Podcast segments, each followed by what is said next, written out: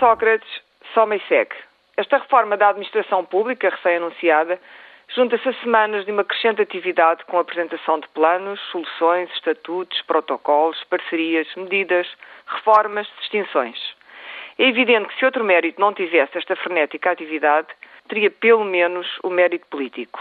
Sócrates percebeu, e bem, que depois de anos de meias medidas, meias tintas, interrupções, abandonos, fugas e trapalhadas, depois de anos de tempo perdido e de déficit acrescido, a simples amostra de serviço e de anúncio de serviço é suficiente para dar ao governo uma imagem de força, eficácia, autoridade.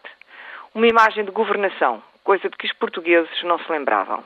Algumas destas medidas podem não ter ainda um efeito imediato, mas a prazo nota-se um genuíno desejo de mudar os modos e as mentalidades. O estado de providência desfaz, modifica-se, reforma-se. O tempo dirá-se Sócrates, hoje definitivamente afastado da tutela e da projeção da sombra guterrista, foi ou não o primeiro-ministro que ele pretende ser, o melhor desde Cavaco Silva. Ou mesmo um primeiro-ministro melhor do que Cavaco Silva.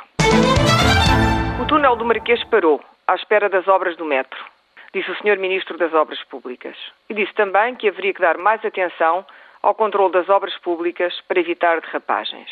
Como é possível parar um túnel e deixá-lo à espera das obras que ainda não começaram? Quanto tempo vão demorar essas obras? Quando começam? E não menos importante, quem as paga?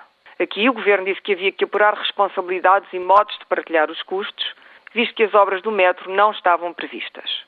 Resumindo e concluindo, temos mais um buraco aberto em Lisboa, sem se saber bem quando será fechado. Cada dia que passa sem o túnel abrir é um dia de prejuízo que nós, contribuintes, temos de pagar. Como é que se chegou aqui, a esta extraordinária derrapagem que ninguém parece ter previsto? Como é que Câmara Municipal e Governo deixaram que a situação se arrastasse tanto tempo sem uma solução? Eis exatamente a falta de controle das obras públicas de que o Ministro se queixava.